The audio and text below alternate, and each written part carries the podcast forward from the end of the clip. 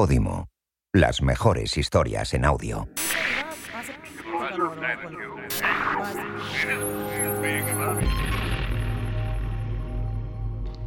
Estás escuchando un podcast exclusivo de Podimo. Puedes escuchar los 10 episodios del podcast Sintonías Infrecuentes de Felipe González descargándote la app de Podimo en tu móvil y pruébala durante 7 días gratis.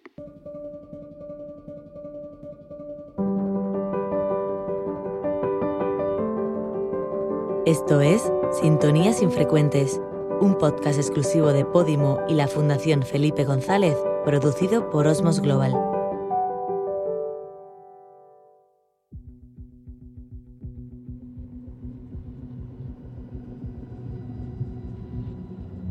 Pero por favor no te fíes de nadie que no dude. Porque la inmensa ventaja de la democracia no es garantizar el buen gobierno sino que podamos echar al gobierno que no nos gusta. Ignacio Varela conversa con Felipe González.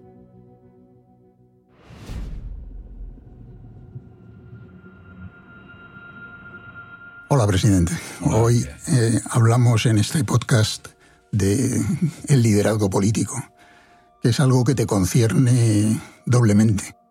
Yo recuerdo que hace poco te escuché contar una anécdota de que estabais en una reunión con varios grandes líderes internacionales y os hicieron esta pregunta, ¿no? ¿Qué es el liderazgo político? Nunca durante mi etapa de gobierno se me ha ocurrido preguntarme en qué consiste el liderazgo, por qué tomas las decisiones y cómo tomas las decisiones, y a veces cómo tomas las decisiones en el momento en que te entra una información de alta gravedad, cómo responde. No me cuentes la ley de régimen jurídico la administración del Estado. Dime cómo reaccionas, por ejemplo, cuando te están llamando a las 12 de la noche y ha habido un acontecimiento dramático, ponte una inundación o un atentado espantoso. Bueno, el líder político, que es la crisis que hay ahora, es el que ofrece un proyecto con una dimensión de medio y de largo plazo y con el menor carácter mercenario posible. Es decir, usted que yo no pido un proyecto para mí, ni para mantenerme en el poder, yo pido un proyecto que sirva a los ciudadanos. La segunda de las características yo creía que era necesaria era hacerse cargo del estado de ánimo de los demás. Cuando todo está mal, aparece un tío allí que te dice que todo está bien y que el futuro es cojonudo. Dice, pero oiga, usted no está viviendo la realidad de sufrimiento y de crisis en la que estoy viviendo. Sí, pero la pregunta que yo iba a hacerte es, tú has tenido durante mucho tiempo las dos cosas. Y ahora digamos que ejerces un liderazgo más basado en la autoritas, ya desprovista de potestas. ¿Cómo se ejerce el liderazgo desde la mera autoritas, cuando se ha tenido la experiencia anterior? La información es poder. Si pierden el poder y no tienen ninguna relevancia, a ese liderazgo democrático lo que hoy se opone es un caudillismo populista. Y termina diciendo el pueblo soy yo. ¿Por qué es tan difícil convencer a la gente de que el principio representativo es funcional, ideológica y materialmente superior al principio plebiscitario. Es decir, que el principio plebiscitario termina destruyendo la democracia. Una de las palabras que más se usan siempre, ¿eh? en cualquier tipo de caudillismo populista, es la libertad. Y nunca se refieren a la libertad de los otros. Se refieren a la libertad de ellos, frente a lo que sean los otros. El populismo lo que hace en situaciones de crisis, en situaciones de agobio y de angustia, es ofrecer a los ciudadanos una respuesta simple a un problema complejo, pero que hay a la vez, y en el momento que vive España se ve, una ausencia de liderazgo desde el respeto institucional, desde la centralidad de gobernar para todos, eh, de ausencia de voluntad de transversalidad, cuando más lo necesitan. Eso es evidente. Y tan evidente como que la realidad que vive angustiosamente la gente cada día no se corresponde con el debate que cada día oímos cuando lo hay en el Parlamento. Estás escuchando un podcast exclusivo de Podimo. Puedes escuchar los 10 episodios del podcast Sintonías Infrecuentes de Felipe González descargándote la app de Podimo en tu móvil y pruébala durante 7 días gratis. El gobierno de la pandemia nos pone ante el desafío de hasta qué punto se puede violar ese espacio individual por la defensa del espacio público compartido. Violentar los derechos de las personas en un choque, por ejemplo, entre el derecho a la salud y el derecho a moverse libremente o a manifestarse libremente, es una cuestión extraordinariamente delicada, que se justifica, repito, en situaciones de absoluta necesidad, como puede ser un periodo de pandemia.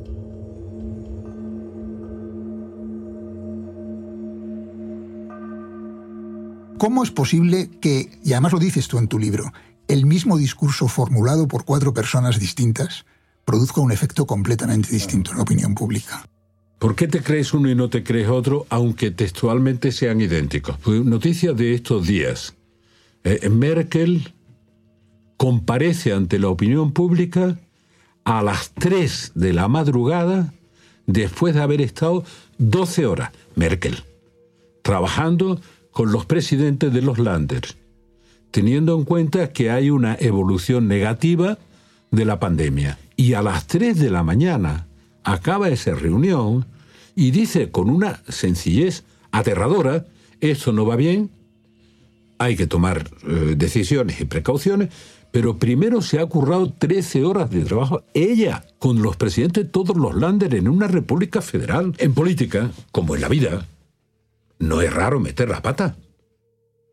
Lo que es raro es que el que mete la pata no la saque rápido.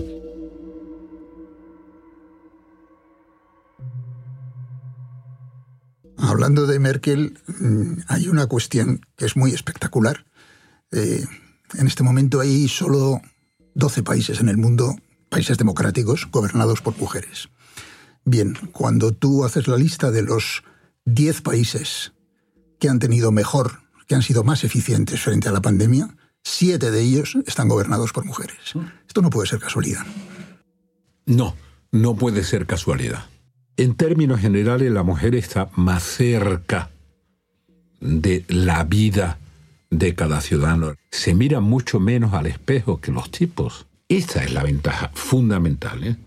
Y es una aportación, digamos, de las líderes políticas que como mujeres representan al 52% de la humanidad, representan simbólicamente, ¿no?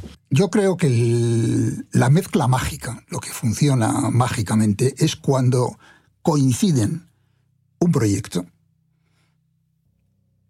la capacidad de sintonizar emocionalmente con la población y además ambas cosas coinciden con la necesidad objetiva de la sociedad en ese momento. Es decir, no todo es subjetivo.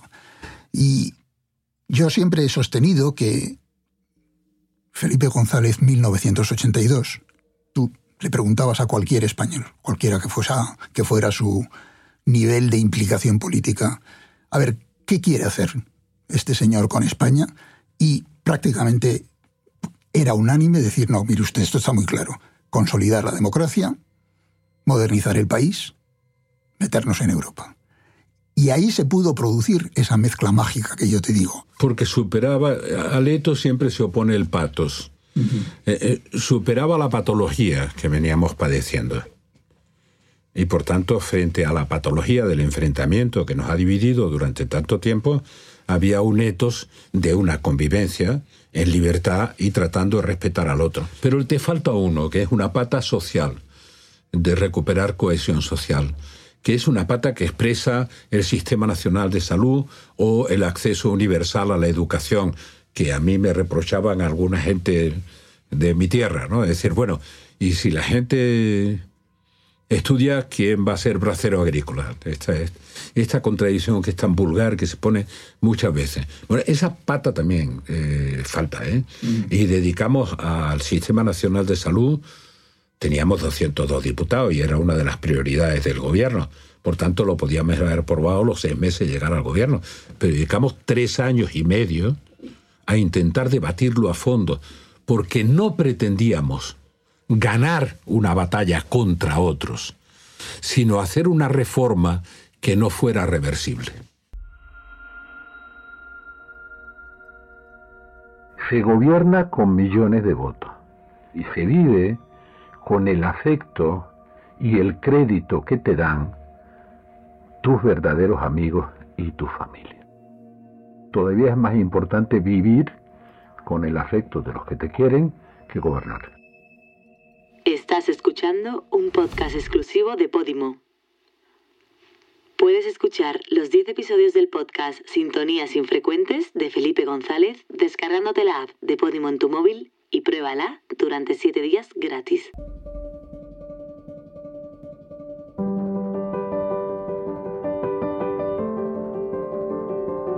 Has escuchado Sintonías Infrecuentes, un podcast exclusivo de Podimo y la Fundación Felipe González, producido por Osmos Global.